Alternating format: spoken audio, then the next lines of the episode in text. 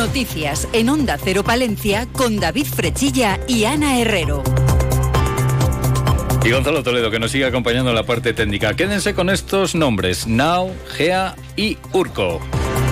Así es como se llaman los tres pastores belgas malinois que conforman la nueva unidad canina de la Policía Local de Palencia. Durante cuatro meses los agentes guías se han formado para trabajar con los tres canes. El objetivo es la detección de drogas. Isidoro Fernández es el jefe de la Policía Local pero no cabe duda que el instrumento, el perro en este caso, eh, pues hace un trabajo formidable.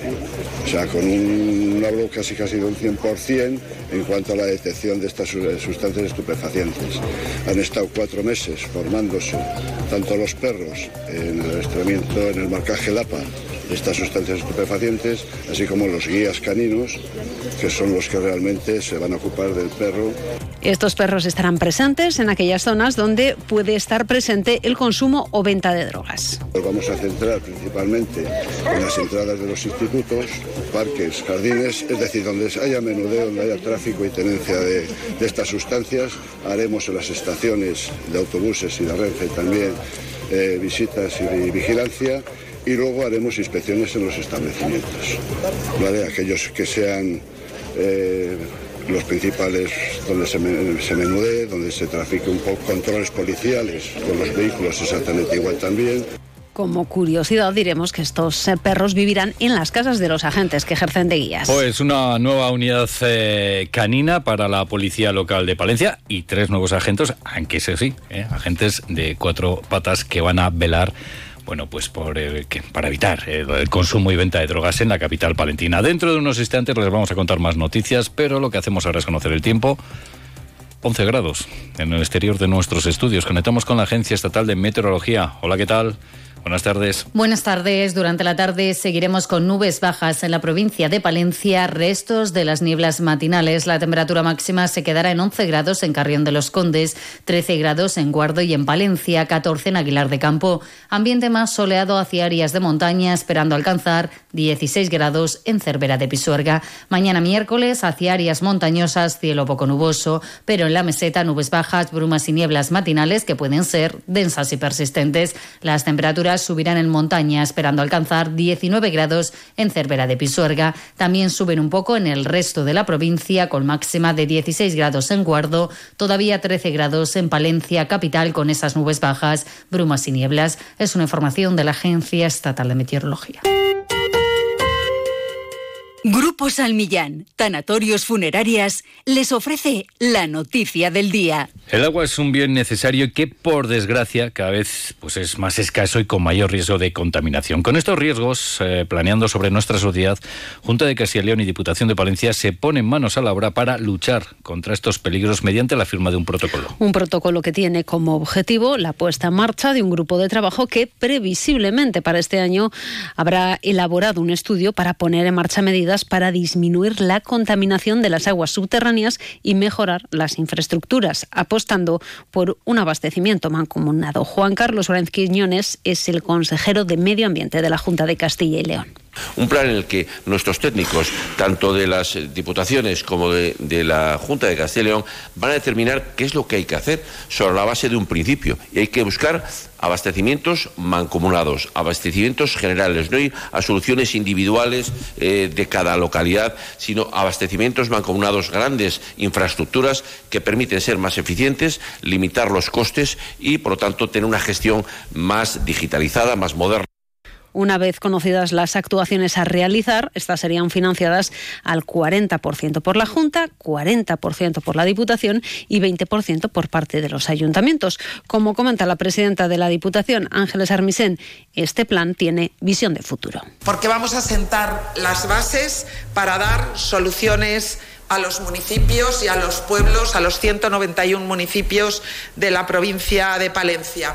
Y con este protocolo y sobre todo con el objetivo final que compartimos las dos administraciones, queremos garantizar el servicio, pero también la calidad del agua de nuestros ciudadanos. Para ello implicamos al conjunto de los técnicos de ambas administraciones en un grupo de trabajo Además, el consejero de Medio Ambiente ha anunciado que próximamente pues, eh, va a firmar un documento para el cambio de redes de distribución y su digitalización.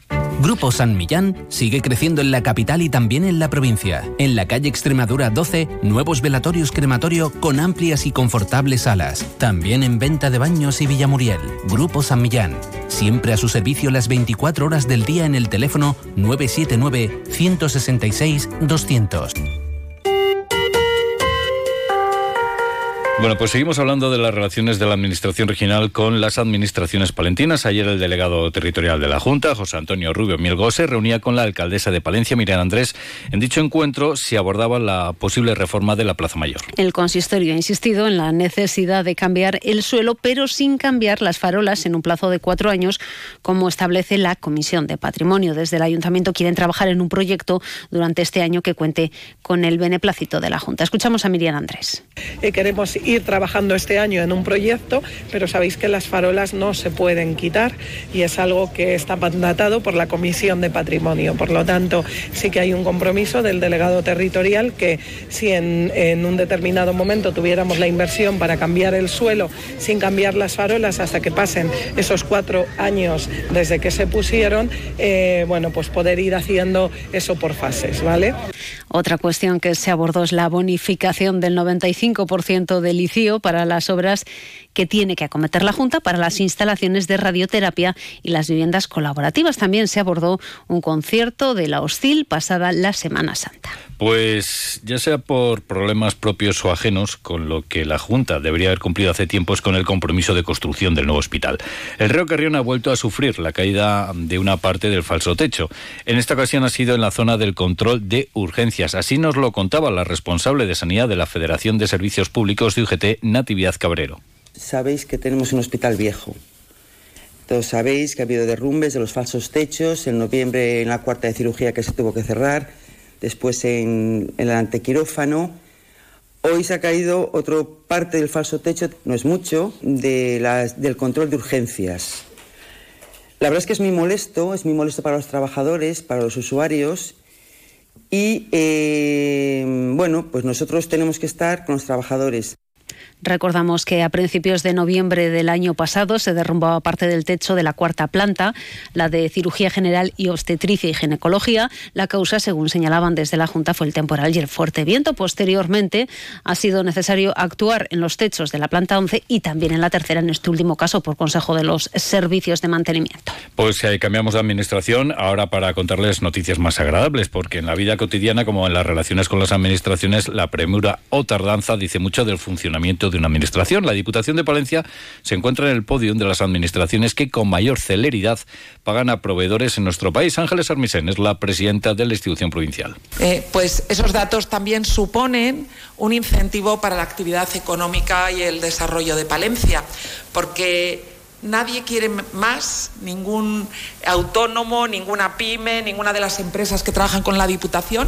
Seguramente que mejor que una subvención lo que quieren es cobrar pronto su trabajo y sus servicios y por lo tanto también darles las gracias a ellos por trabajar en nuestra provincia. Pues precisamente una mayor celeridad en el pago a proveedores es uno de los debes que tiene el consistorio y que pretende mejorar el actual equipo de gobierno. Escuchamos a la alcaldesa Miriam Andrés. Pues, eh, hombre, nosotros tardamos un poco más y si, y si no lo dijera, miento, ¿no? Y además, como nuestros proveedores lo saben, pues, eh, oye, tenemos que decirlo, pero sí que es verdad que tiene que haber una agilidad mucho eh, más, bueno, tiene que haber una dinámica mucho más ágil, perdón, de la administración a la hora del pago a proveedores, porque al final, en la mayoría de nuestros proveedores aquí, quitando los grandes servicios, son pequeñas empresas, incluso de la ciudad, ¿no? Por lo tanto, Vamos a hablar ahora de sindicatos, porque el día 10 de febrero, coincidiendo con la entrega de los premios Goya, tendrá lugar en Valladolid una manifestación bajo el lema Respeto por Castilla y León, en la que estará, entre otros, UGT. Una convocatoria que busca la movilización, según afirman, contra las políticas excluyentes de la extrema derecha. La eliminación del SERLA, el recorte de planes de empleo, de los programas de prevención y orientación laboral son algunos de los motivos que llevan al sindicato a movilizarse. Unas afirmaciones que hacían al analizar la situación de los trabajadores del sector de servicios públicos. En Palencia son 11.000 dentro de este sector. Orca López, el responsable del sindicato en Palencia, señala que la situación de los trabajadores de Cruz Roja y de los CEAS de la provincia tienen que tener una solución lo antes posible. Parece que se nos llena la boca siempre de, hablando medio rural y, y, sin embargo pues mantenemos en el tiempo esta discriminación salarial y lo que decimos es que se corrija esta situación si es mañana mejor que pasado o bien que estos trabajadores sean absorbidos por la plantilla directamente de la Diputación o bien con las herramientas que legalmente están establecidas pues se aumente la cuantía del acuerdo marco y se igualen las, las retribuciones, ¿no? Una y 56 minutos les contamos las noticias que ocurren en nuestra capital y provincia.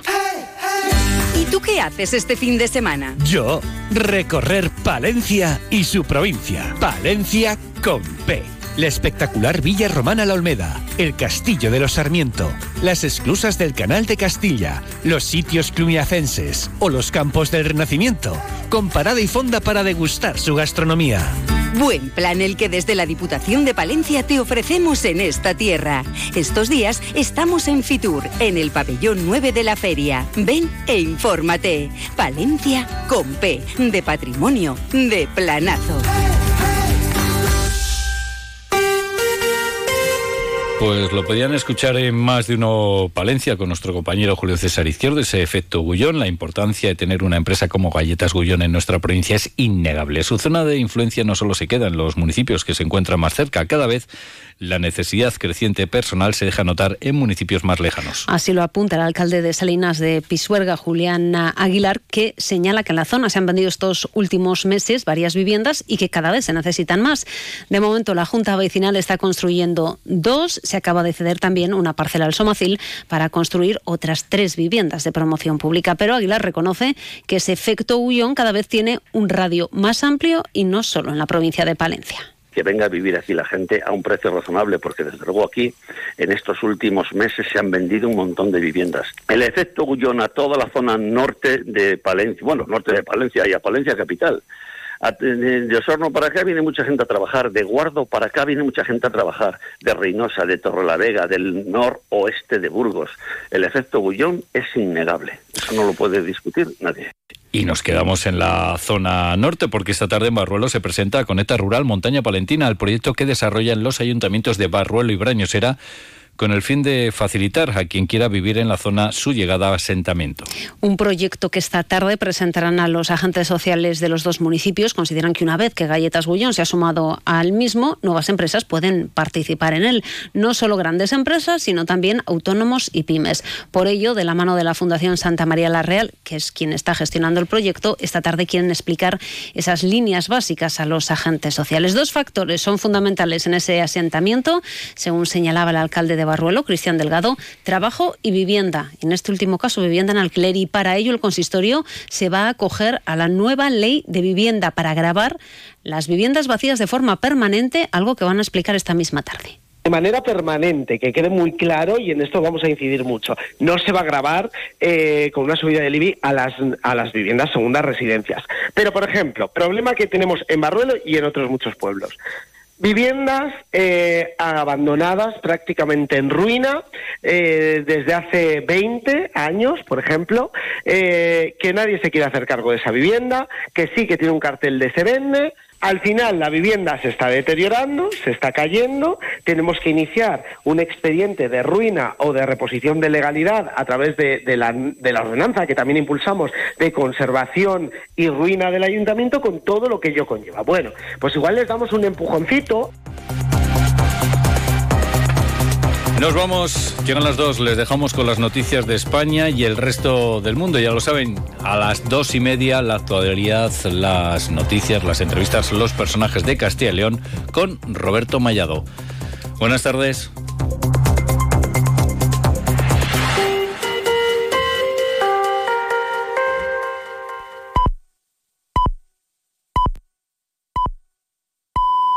Son las dos de la tarde, la una en Canarias. Todo lo que